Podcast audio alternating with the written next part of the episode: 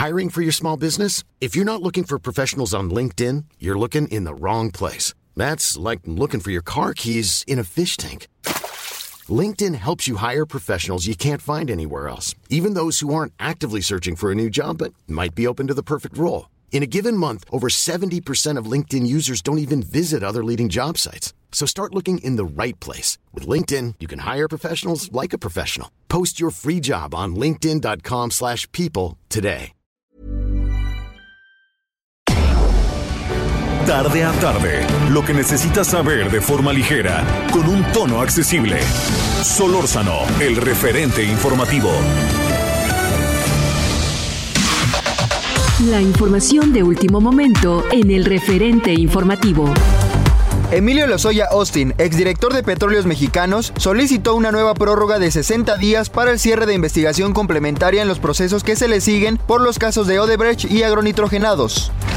El presidente Andrés Manuel López Obrador recibió la dosis de refuerzo contra COVID-19 con una vacuna de AstraZeneca aplicada durante la conferencia de prensa matutina desde Zapopan, Jalisco. Este día arrancó la aplicación de la vacuna de refuerzo contra COVID-19 para adultos mayores en la alcaldía de Tlalpan. Los requisitos para obtener la tercera dosis de reforzamiento son acreditar tener 60 años o más, comprobante de domicilio de la alcaldía, haber completado el esquema de vacunación hace más de seis meses, es decir, antes del 12 de junio. El subsecretario de Prevención y Promoción de la Salud, Hugo López Gatel, informó que en menos de un mes se eliminarán los cuestionarios de salud que se aplican en los aeropuertos, debido a que no han demostrado tener alguna utilidad científica. Actualmente en todos los aeropuertos del país, antes de abordar un avión, se pide llenar un cuestionario en el que a criterio de las personas se declara no padecer síntomas de COVID-19 y no haber estado expuestos al virus en los últimos 14 días. A siete días de la entrada en operación del Batallón de Seguridad Turística de la Guardia Nacional, se registraron detonaciones de armas de fuego en Playa Langosta en la zona turística de Cancún. El titular de la Secretaría de Seguridad Pública de Quintana Roo confirmó que el reporte sobre los hechos fue recibido por las instituciones que integran el Grupo de Coordinación para la Construcción de la Paz y la Seguridad. Guillermo Ruiz Hernández, fiscal general del estado de Baja California, presentó su renuncia al cargo a la gobernadora de la entidad, Marina del Pilar Ávila Olmeda. Tras concluir la reunión de la Mesa Regional de Seguridad, la gobernadora entregó un reconocimiento al ahora exfuncionario. El presidente de Estados Unidos, Joe Biden, advirtió el martes a su par ruso Vladimir Putin que Washington impondrá fuertes sanciones en caso de una escalada militar en Ucrania.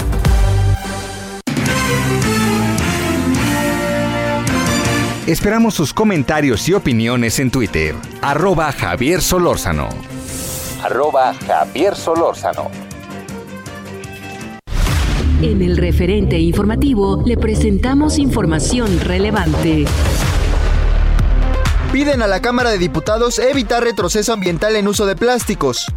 Con 300 elementos de la Guardia Nacional refuerzan seguridad en Nayarit. Emilio Lozoya solicita otra prórroga para la investigación complementaria del caso agronitrogenados. La Secretaría de Seguridad Ciudadana desmiente que presunto narcolaboratorio se haya incendiado en la colonia Doctores. Autoridades federales aseguran que pacientes de cáncer recibirán refuerzo de la vacuna contra la COVID-19. Aeropuertos en el país ya no solicitarán cuestionarios COVID. Fiscalía General de Justicia de la Ciudad de México vincula a proceso a 53 personas acusadas de diversos delitos en contra de mujeres. Estados Unidos advirtió a Rusia sobre fuertes sanciones si escala la crisis con Ucrania. Consumo privado creció 0.9% en septiembre, asegura el INEGI. Solórzano, el referente informativo. Somos novios, pues los dos sentimos mutuo amor profundo. Y con eso ya ganamos lo más grande de este mundo. Nos amamos, nos besamos como novios, nos deseamos y hasta veces sin motivo, sin razón, nos enojamos. Somos novios, mantenemos un cariño limpio y puro. Como todos, procuramos el momento más oscuro para hablarnos, para darnos el más dulce de los besos, recordar de qué color son los cerezos, sin hacer más comentarios, somos novios.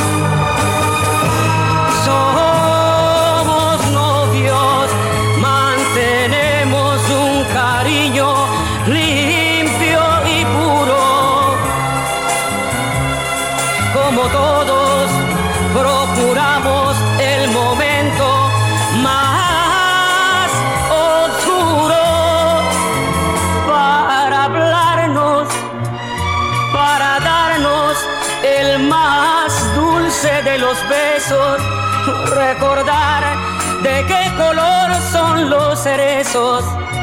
Sin hacer más comentarios, somos novios, solo novios, siempre novios, somos novios.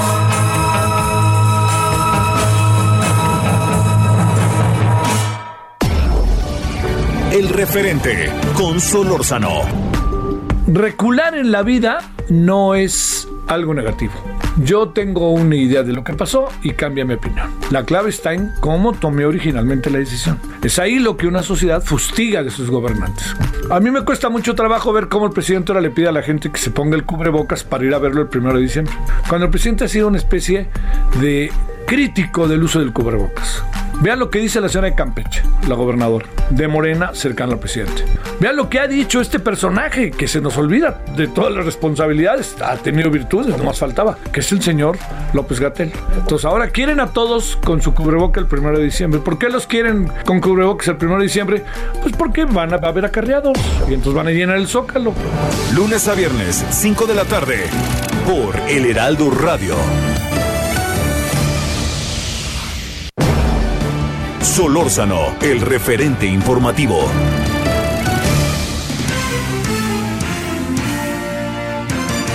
¿Cómo le va en esta tarde de día, martes 7 de diciembre? Espero que ande bien el día.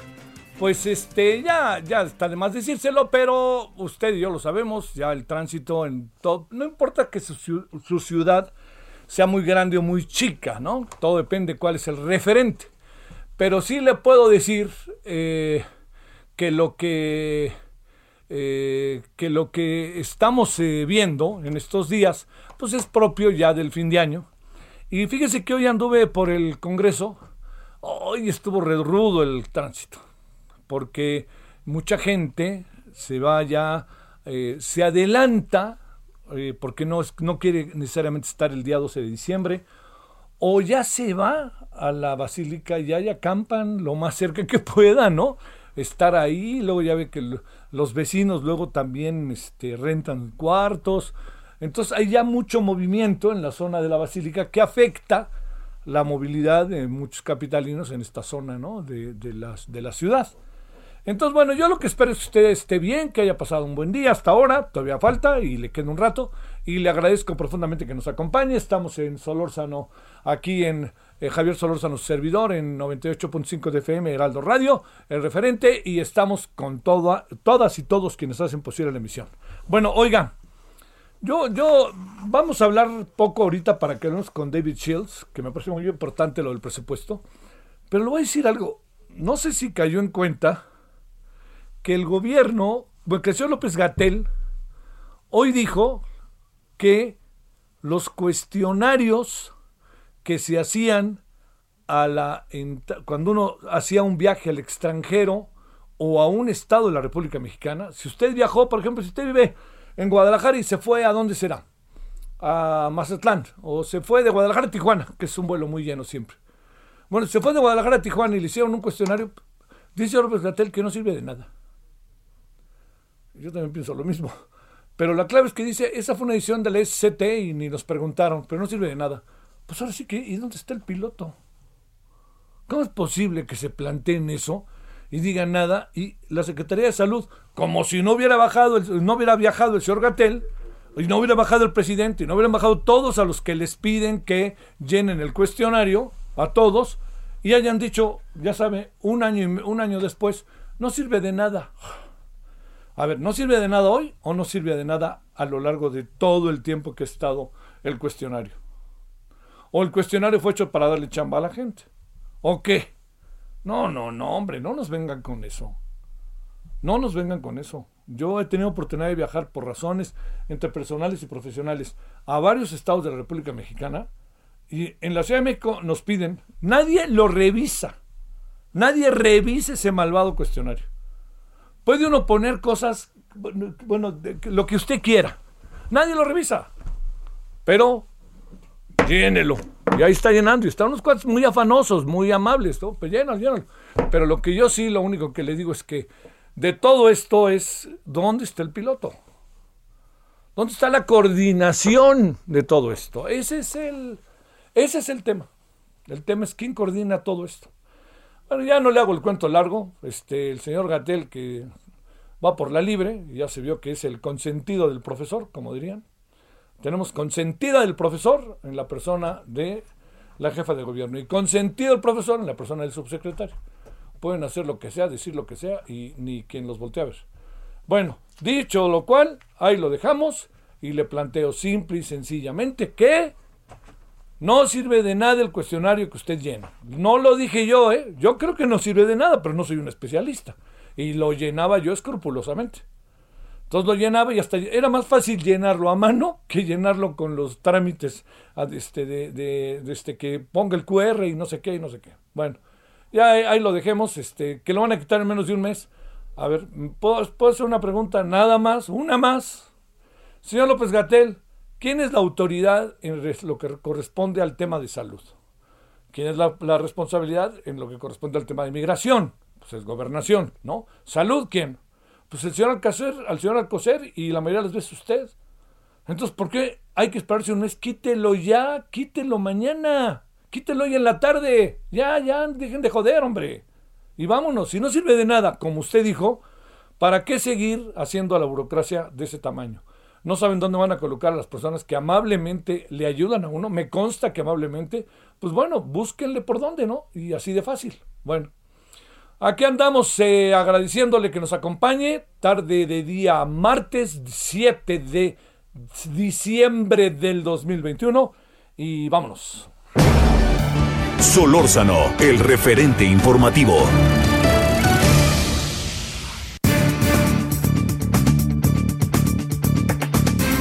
Bueno, David Shields dejó de escribir en El Reforma, pero nosotros sabemos que existe y que es un especialista en estos temas y le hemos pedido el día de hoy hablar con él, analista de la industria energética.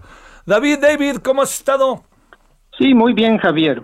Gracias. Un gusto saludarte. A ver, Hoy ha llamado la atención, desde ayer, pero hoy ha llamado la atención, la inyección económica que le van a meter a Pemex, que alcanza 3.500 millones de pesos. A ver, le pregunto a David, de dólares, de dólares, qué chica equivocado, ¿verdad? Me pregunto, este, y te pregunto, ¿tiene sentido, vale la pena cuando ahí hay una tras otra, tras otra, una cantidad infinita pues, la verdad que lo digo metafóricamente, pero de una deuda interminable, de una caja que se llena y se llena y parece que no tiene fondo? Pues sí, la deuda, la deuda de Pemex es de, de 114 mil millones de dólares aproximadamente y eso sin tomar en cuenta el, pasivo laboral que también es enorme. Ah, pues yo creo que puede esta inyección de dinero de 3.5 mil millones de dólares puede tener sentido de corto plazo, así como lo ha tenido pues otra inyección que hicieron hace hace poco tiempo.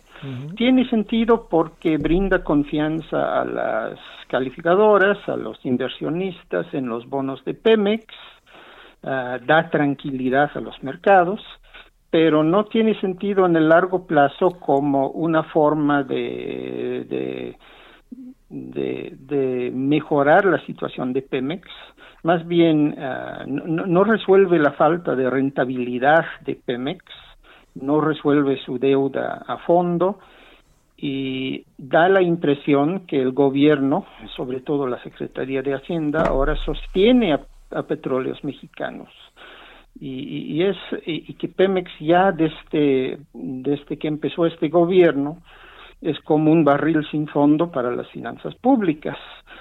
Y los mexicanos, yo creo que las calificadoras están tranquilas. Para ellos es positivo, ven un respaldo del gobierno a una deuda muy grande, pero a los mexicanos nos puede, nos debe de preocupar porque podríamos pensar que, tiene, que, que hay mejores usos para el dinero público en el país y que, esto no debe volverse frecuente, que el gobierno tenga que capitalizar a Pemex, pagar su deuda, y, al mismo tiempo pues el gobierno le está dando reducciones tributarias o, o sea está reduciendo la carga fiscal a Pemex y ni así Pemex sale adelante.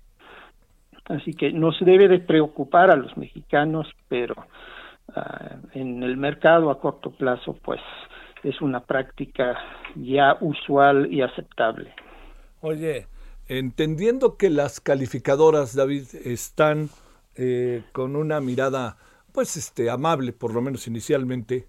Eh, ¿A qué se puede deber si las calificadoras, si algo tienen, es un buen diagnóstico de lo que pasa? Eh? Sí, y ellos están viendo la situación país, o sea, no están viendo a Pemex como empresa, están dejando de ver a Pemex como empresa, están viendo a Pemex como parte de las finanzas públicas y las, las finanzas públicas pues todavía tienen el aval de, de las calificadoras. Ah, y, en, en, otro nivel yo creo que nos debe de preocupar que el gobierno está no, no está viendo a Pemex ya como una empresa, no está no le está preocupando la eficiencia, la competencia, la competitividad, la actividad empresarial de Pemex, está, le está eh, preocupando el control político sobre la industria petrolera, sobre la economía, sobre los recursos naturales. O sea, yo creo que ese es el, el cambio de enfoque eh, fundamental en energía, en petróleo y electricidad que tiene este gobierno frente al anterior. La reforma energética de Peña Nieto, su, tema era eficiencia, era meter uh, inversión extranjera este gobierno quiere control político, que no venga inversión extranjera, que la parte empresarial es secundaria, lo que le importa es tener el control sobre las empresas del Estado. Eh, bueno, al final de esto, eh, el asunto es, ¿tendrá algún efecto positivo si lo sumamos a lo que el presidente pretende que sea dos bocas y a, y a el control que ha tratado de tener, aunque no del todo muy preciso, del precio de las gasolinas. ¿Ante qué nos metemos, David? Pues mira, son varios asuntos. Dos Bocas es una es una, un emprendimiento muy complicado a arrancar y conectar con éxito una nueva refinería en estos tiempos. Yo creo que es un es una misión casi imposible por por toda una serie de cosas, los cambios en el mercado, la falta de crudo pesado que vamos a tener, la logística, la complejidad tecnológica de la refinería, ese es un asunto. otro asunto es simplemente el manejo de Pemex como tal, ¿no? Que que el, petróleo está perdiendo uh, pues su, su lugar poco a poco en, el escenario energético o al menos eso se, prevé. Y pues es, es, un asunto que tiene muchos aspectos no pero es yo, yo creo que un asunto de, de una inyección de 3.5 mil millones de dólares es algo que no preocupa mucho en el, en el corto plazo, no implica un golpe fuerte a las finanzas públicas, pero si esto es recurrente, como parece que va a ser, entonces sí nos debe de preocupar porque, porque no se está gastando en otras cosas. ¿Es mucho o es poco per se para el momento que vive Pemex esta inyección? Ah, yo creo que podríamos decir que es suficiente, es suficiente para, para salir para salir adelante, ¿no? Para que se pague un tramo de la deuda de Pemex. O sea, en un año Pemex tiene que pagar de su deuda como nueve mil millones de dólares, así que es un es un apoyo, es un apoyo financiero, es una recompra y manejo de sus pasivos. Pemex, sin embargo, no tiene el, no tiene el tipo de, de presupuesto de inversión en exploración y producción que tenía hace 10 años. Está gastando mucho menos al año que hace 10, 8 años. Eh, está apenas, yo creo, gastando lo suficiente para mantener la producción ya en un nivel ya disminuido, ¿no? 1.6 millones de, barriles diarios, que es alrededor de la mitad de lo que llegó a, producir hace 15 años. Sí. Eh, pues mira, Pemex apenas hace lo posible para salir adelante con los recursos que tiene. Eh, no está contribuyendo uh, significativamente a, las finanzas públicas como llegó a ser, como hace 15, 20 años. El gobierno lo sostiene, el gobierno no le pide nada a cambio a Pemex en el caso de estas inyecciones de dinero. Y pues Pemex es un es una empresa que nada más pues como puede, sale adelante, mantiene la producción, trata de mantener unas refinerías obsoletas y pues allí no, ya no pasa gran cosa en Pemex, nada, nada que realmente pues cambie el destino ni de la empresa ni del país.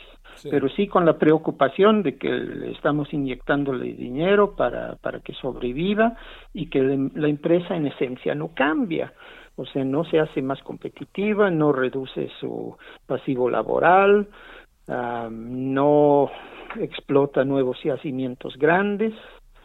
Uh, sí está el caso de Dos Bocas, eso es un gran proyecto que tiene, pero un proyecto muy difícil. Entonces, pues muchas aristas, pero nada del otro mundo.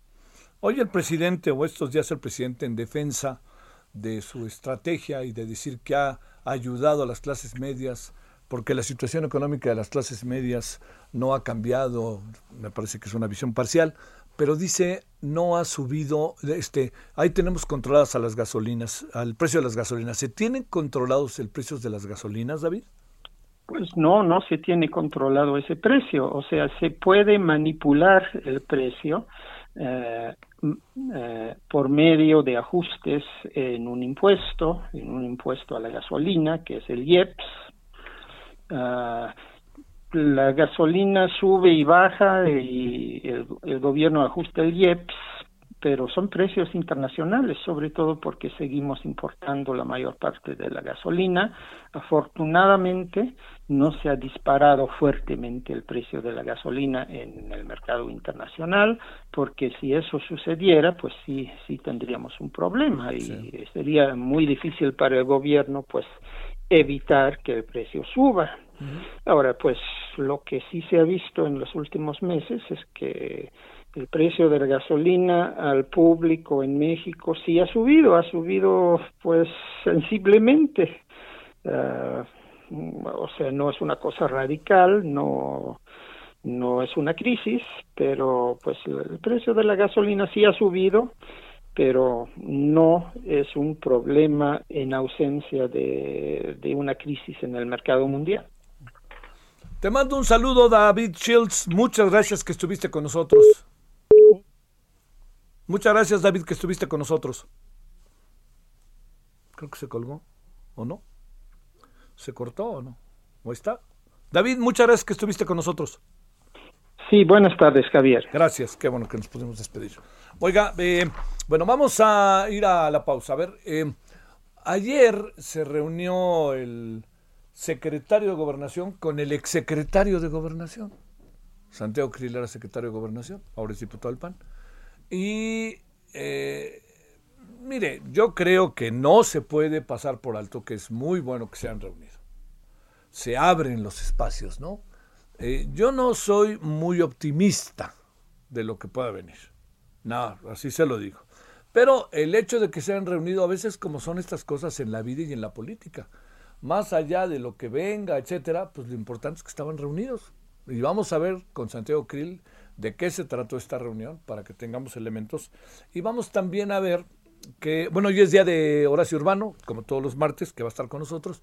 Y si a usted le parece, nos vamos a la pausa y regresamos con esas dos conversaciones.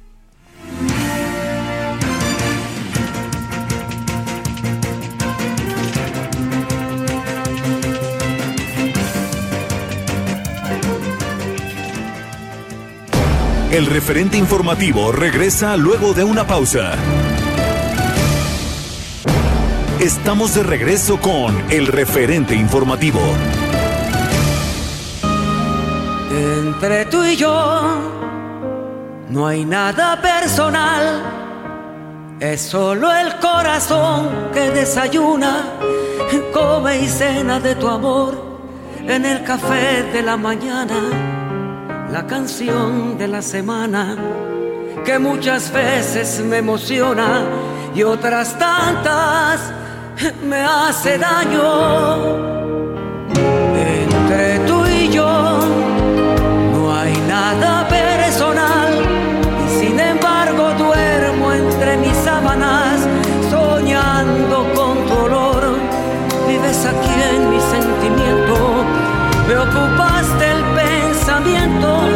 quizá te añore, mas no hay nada personal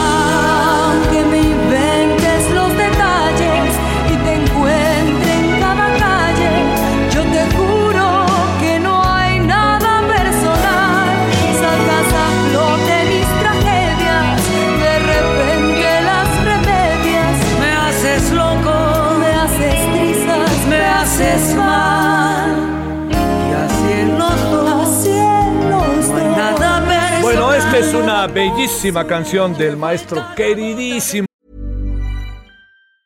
When you're ready to pop the question, the last thing you want to do is second guess the ring. At Bluenile.com, you can design a one of a kind ring with the ease and convenience of shopping online. Choose your diamond and setting. When you find the one, you'll get it delivered right to your door. Go to Bluenile.com and use promo code LISTEN to get $50 off your purchase of $500 or more. That's code LISTEN at Bluenile.com for $50 off your purchase.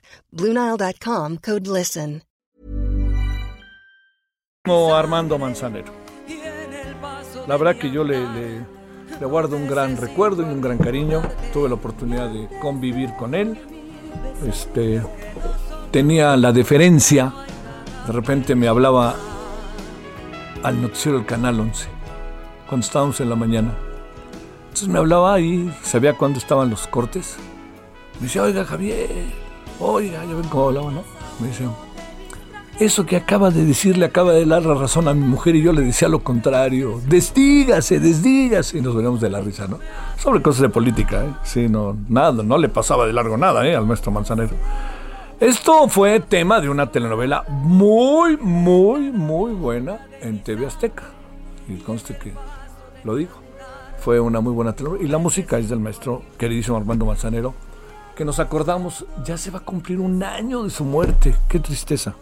Él murió el 28 de diciembre del 2020, pero le voy a decir una cosa, nació el 7 de diciembre de 1935. Tenía 86 años el maestro Manzanero, queridísimo yo creo que por todos, y además de eso pues le recuerdo, para que no anden con, con cosas, murió de COVID, ¿eh?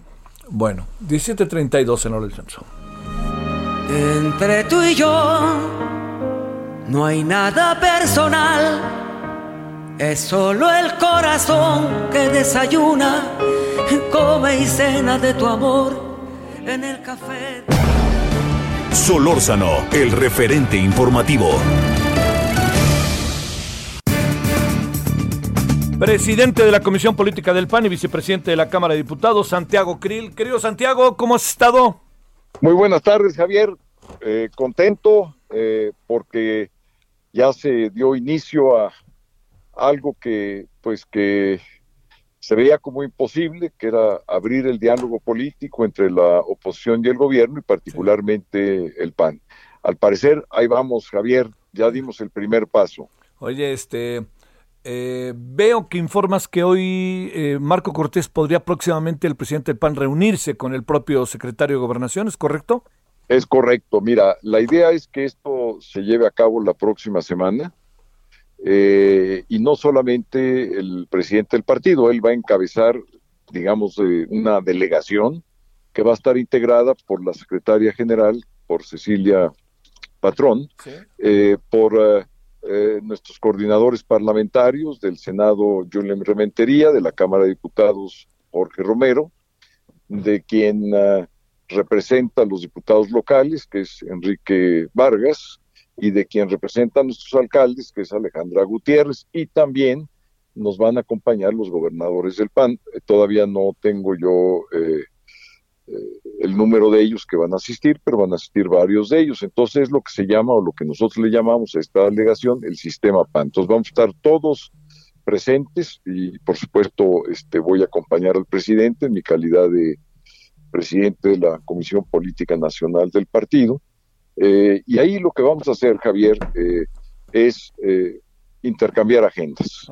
La reunión que tuve yo eh, el lunes pasado con el secretario de Gobernación fue una reunión para acordar en términos generales el método del diálogo. O sea, cómo vamos a llevar a cabo la plática, qué sentido va a tener esa conversación, hacia dónde la queremos llevar, cuáles serían eh, los principales eh, temas, quiénes serían los participantes, de qué forma lo haríamos, con qué periodicidad, eh, la información que estaríamos eh, dando a la opinión pública, porque tienen que ser para nosotros pláticas pues totalmente transparentes.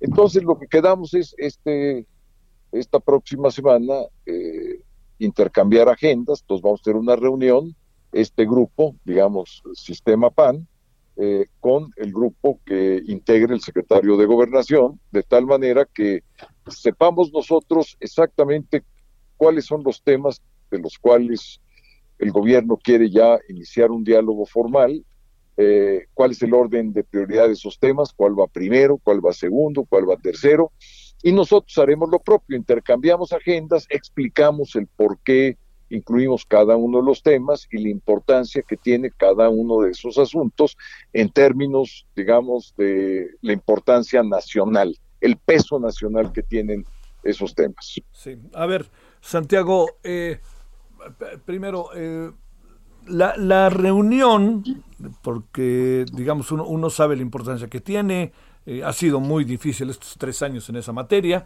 pero la reunión, te pregunto, Santiago Krill, eh, que, tú tuviste, ¿no debería de ser en un segundo momento, pregunto, no en menoscabo de las funciones del secretario de Gobernación, con el propio presidente o con el presidente no se dialoga o qué es lo que supones que va a pasar?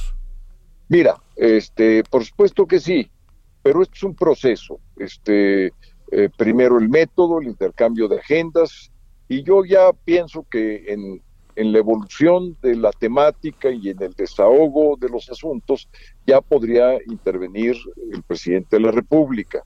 Este, pero para mí, digamos, lo importante es tener como interlocutor al gobierno.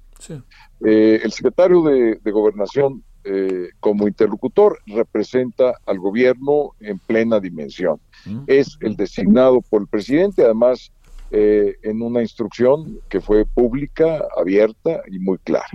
Ábrase el diálogo, ábrase con todos y ábrase sí, sin razón. Entonces, para mí esto es suficiente, como lo es para el Partido Acción Nacional, ir en esas condiciones a dialogar, este, intercambiando primero nuestras agendas, conviniendo cuál es el primer tema o los primeros temas que vamos a abordar, y, vamos a estar informando eh, a la opinión pública, a los medios de comunicación, por supuesto, Javier, y a tu programa, tu audiencia, eh, cómo van desenvolviéndose esas pláticas. Lo que es importante resaltar, desde mi punto de vista, es que esto va a permitir, quizá, porque aquí no hay ingenuidades, ingenuidades que, sí, claro.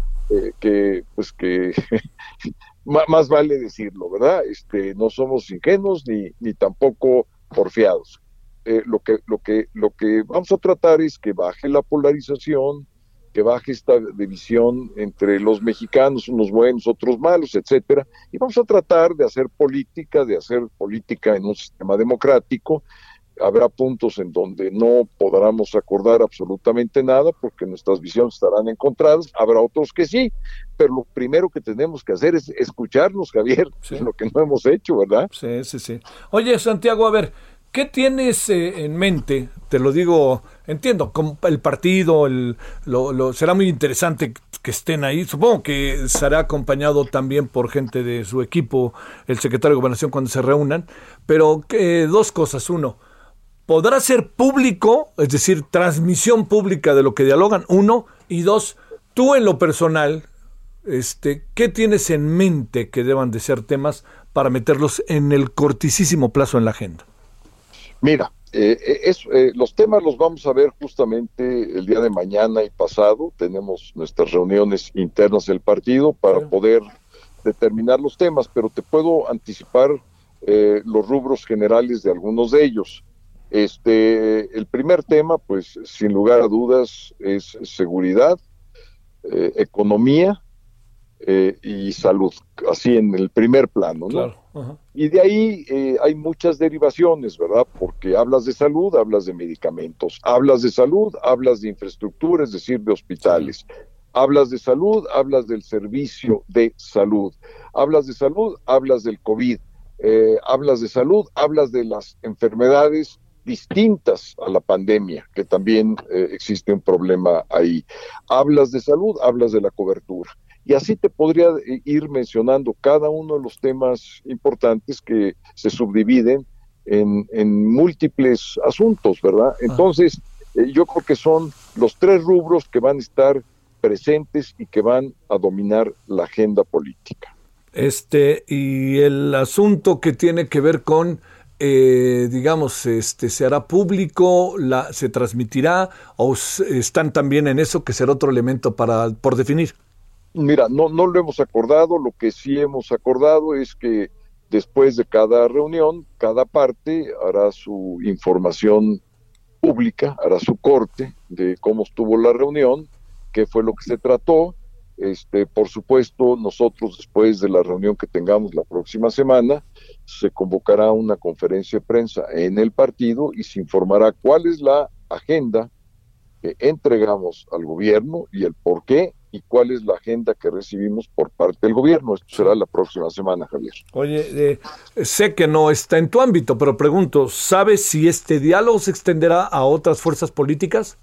Sí, mira, ya en un mismo comunicado de la Secretaría de Gobernación, eh, eh, se establece que va a ser esa convocatoria. Este, ahí se menciona específicamente al PRI, pero esto estoy casi seguro, intuyo, digo, no, no es que yo tenga la confirmación de ello, pero la idea, y así lo platicamos, que cada fuerza política va, digamos, a tener un diálogo bilateral, es decir, de tú a tú, y yo creo, y esa es todavía una creencia, no es una situación cierta, en los grandes temas nacionales, como van a requerir inclusive de probablemente de reformas constitucionales, pues que lo mejor va a ser que lo tratemos ya, digamos, oposición eh, eh, de un lado y la coalición de, por parte del partido que está gobernando del otro junto con el gobierno, ¿verdad?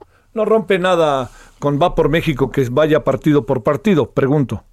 No, yo he estado en contacto con eh, los presidentes por eh, instrucción de nuestro presidente Marco Cortés. Eh, he estado yo informando tanto a Alejandro Moreno, el presidente del PRI, como a Jesús Zambrano, el presidente del PRD, este, de las reuniones y de los avances, de la carta, este, y encuentro buena disposición y además buen entendimiento que hay temas que podemos tratar de manera conjunta y hay temas que inclusive es preferible tratarlos solos porque, ¿qué te diré? Por ejemplo, tenemos una serie de municipios nosotros, eh, capitales eh, las entidades federativas que están teniendo eh, problemas comunes. Bueno, yo creo que a lo mejor esa agenda pues es prácticamente del PAN.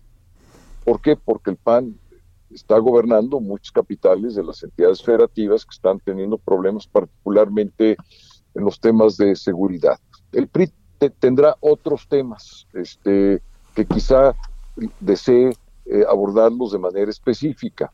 este, bueno, eso está también, porque hay que recordar que los partidos políticos, a diferencia, digamos, de un legislador o del Congreso, los partidos políticos, primero, eh, son instituciones normadas por la Constitución. En segundo lugar, tienen la función de representar eh, bajo un programa eh, no solamente, digamos, a legisladores, también el partido está gobernando a través de distintos servidores públicos, municipios y estados. Entonces hay temas muy puntuales de gobierno que seguramente también serán parte de esta agenda van un poco más allá. Por ejemplo, eh, los municipios en este momento están afrontando problemas de carácter económico para poder hacerle frente al tema de seguridad. Sí. ese es un tema pues ya de gobierno, porque ya eh, la negociación legislativa ya se agotó eh, en el presupuesto, este, y de esa manera pues quedaron así las cosas. Bueno, vamos a ver si hay alguna forma de revertir esta situación porque de otra de otra manera los municipios no pueden cumplir con su función constitucional de dar el servicio de seguridad pública o si la dan la van a dar de manera deficiente.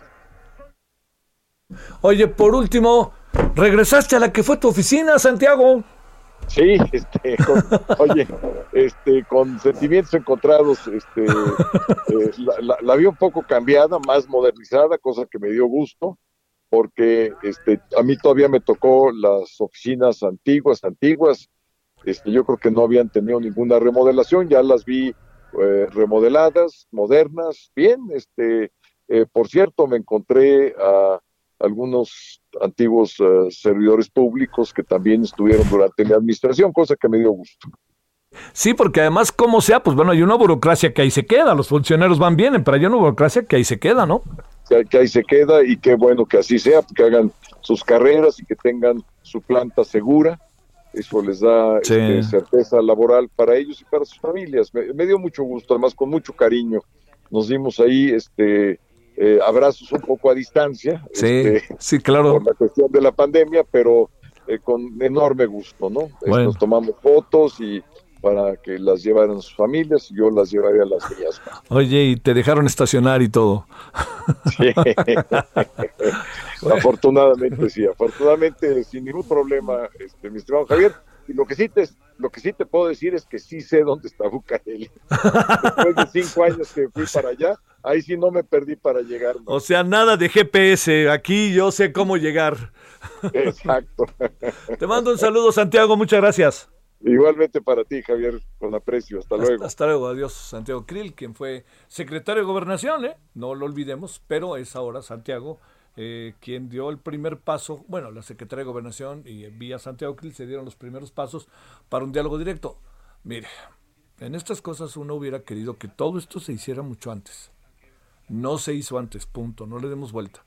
Pero ya se está haciendo. Y eso de que ya se esté haciendo, perdóname, es un elemento sumamente positivo. Así, ahora sí que se lo digo porque al final eso, eso así funciona. ¿no? Uno quisiera que muchas cosas fueran mucho más rápidas, mucho más, este, que todo vaya siendo más, este, eh, depurado, pero pues no, a veces no se puede y como no se puede, pues ya fue como fue. Así dejémoslo, ¿no? Bueno, 17:47 en la hora del centro. Solórzano, el referente informativo. Balance Inmobiliario es presentado por Centro Urbano. Estrena hoy Casa Odepa en 20. Grandes promociones en Tecámac, Querétaro, Puebla, Cancún, Playa del Carmen y Monterrey. Tu mejor hogar e inversión está en 20.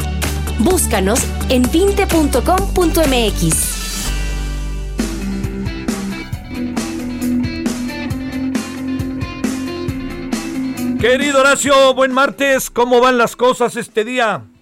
Querido Javier, pues muy bien, ya, ya metidos en todo lo que es el cierre del año, ya escuchando noticias de los sectores productivos y bueno, estoy de lleno viendo cómo cierra el sector inmobiliario porque en verdad pareciera que, que es importante ver su cierre para entender qué puede pasar en varios temas económicos el año próximo. a ver, ¿por dónde anduviste este día con la entrega de los premios Hombre y Mujeres de la Casa? ¿De qué se trata? Ando, mira, estoy eh, precisamente ahorita en la noche en el Museo de Memoria y Tolerancia se van a entregar premios para reconocer la excelencia en el sector inmobiliario y se le van a entregar a tres personas, al presidente de la Cámara de la Vivienda, Gonzalo Méndez, al gobernador de Yucatán, Mauricio Vila, y a la arquitecta Belinda Ramírez por su trayectoria profesional. Son premios importantes en la medida en que la excelencia que se ha demostrado para pues, la capacidad de poder atender la extrema demanda de vivienda que tenemos en el país, pues hay que crear condiciones que permitan, por un lado, el gobernador crear condiciones que permitan que se haga vivienda, sobre todo para los sectores de menores ingresos.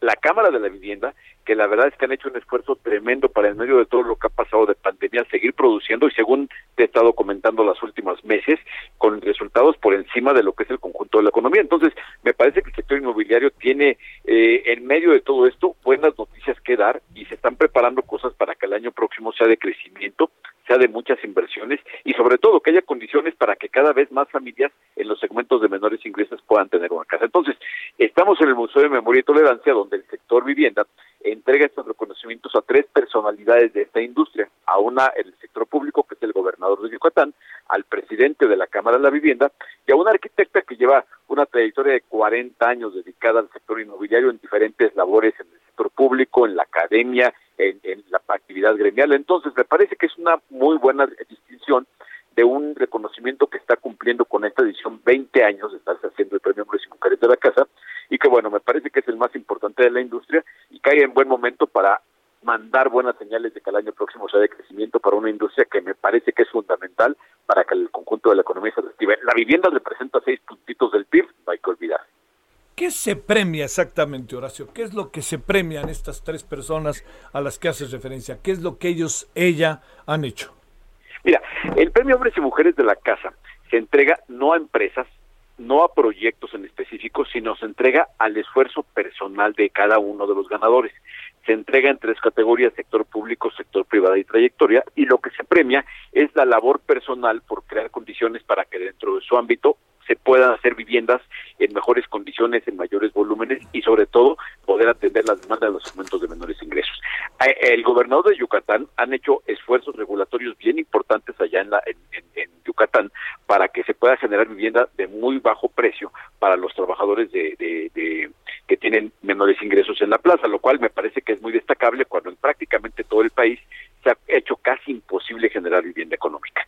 El presidente de la Cámara de la Vivienda le presenta a un sector que ha, estado creciendo por encima de la economía tanto el año pasado como este y que tienen expectativas del año próximo volver a crecer en rangos del 12 15%, que es muy por encima del más eh, eh, eh, optimista pronóstico para el conjunto de la economía. Entonces, ese es el mérito del gobernador de Yucatán, ese es el mérito del presidente de la Cámara que ha encabezado al sector, que ha hecho los acuerdos necesarios con los gobiernos locales, con los organismos de vivienda, trabajado con Infonavit, con Fobiste, con la banca, para crear condiciones para que eso pueda pasar.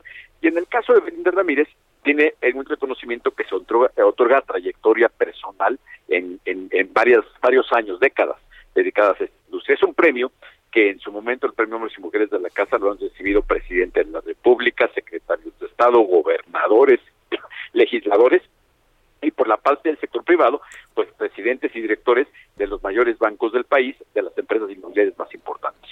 Y uno pregunta, ¿y el señor Horacio Urbano algún día podrá ser postulado para un premio así? No, claro que no, yo, yo, yo, yo, soy observador, yo soy cronista de todo esto, me gusta impulsar las cosas, pero me gusta más ser observador y verlo todos desde la bandera, amigo querido. Pero gracias por la, gracias por la buena voluntad. Por la insinuación. Gracias por la insinuación. Capaz que tú déjalo por ahí, como dicen en las redes sociales, dejémoslo por ahí la propuesta y le dirémonos lentamente, ¿no? Y veto a saber. Gracias, Horacio. Buena tarde de martes. Abrazo fuerte, querido Javier. Hasta luego. Balance Inmobiliario fue presentado por Centro Urbano. Solórzano, el referente informativo.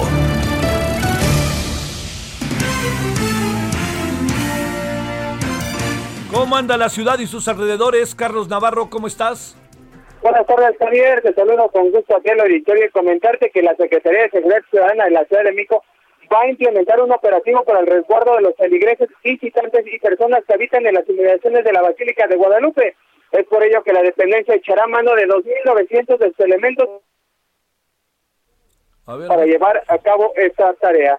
Es que recordar con motivo del 12 de diciembre, Javier, se conmemora el Día de la Virgen y miles y miles de capitalinos como personas de otras entidades federativas visitan el templo mariano. También comentarte que en coordinación entre autoridades de la Ciudad de México y el Estado de México se va a fortalecer el combate al delito de robo a bordo de transporte público que se da principalmente en las zonas limítrofes. Javier, en conferencia de prensa, hoy el titular de la Secretaría de Seguridad Ciudadana Capitalina, Omar García Jarpuch, explicó que se trata de un fortalecimiento del programa Pasaje Seguro, que consiste en la coordinación entre ambas entidades, un aumento en el estado de fuerza y mayor número de puntos de revisión. Es por ello que se van a implementar 123 puntos de revisión y 94 puntos de presencia. Esto en Casa General Ignacio Zaragoza, Ermita Iztapalapa, Avenida Tláhuac, el tramo de Marina Nacional Legaria México-Tacuba y en Avenida Martín Carrera. También estuvo presente en esta conferencia el secretario de Seguridad del Estado de México, Rodrigo Siegfried Martínez Celis Guagó, quien explicó que se pone especial atención a siete corredores del Valle de México, entre ellos la México Querétaro y también el periférico norte. Sale, sale. Sale, mi querido Carlos. No, ya sabes que si no, pues nos cortan. Ahí nos vemos. Gracias, Carlos. Sale. Adiós. No hay nada personal. Es solo el Hasta aquí, Solórzano, el referente informativo.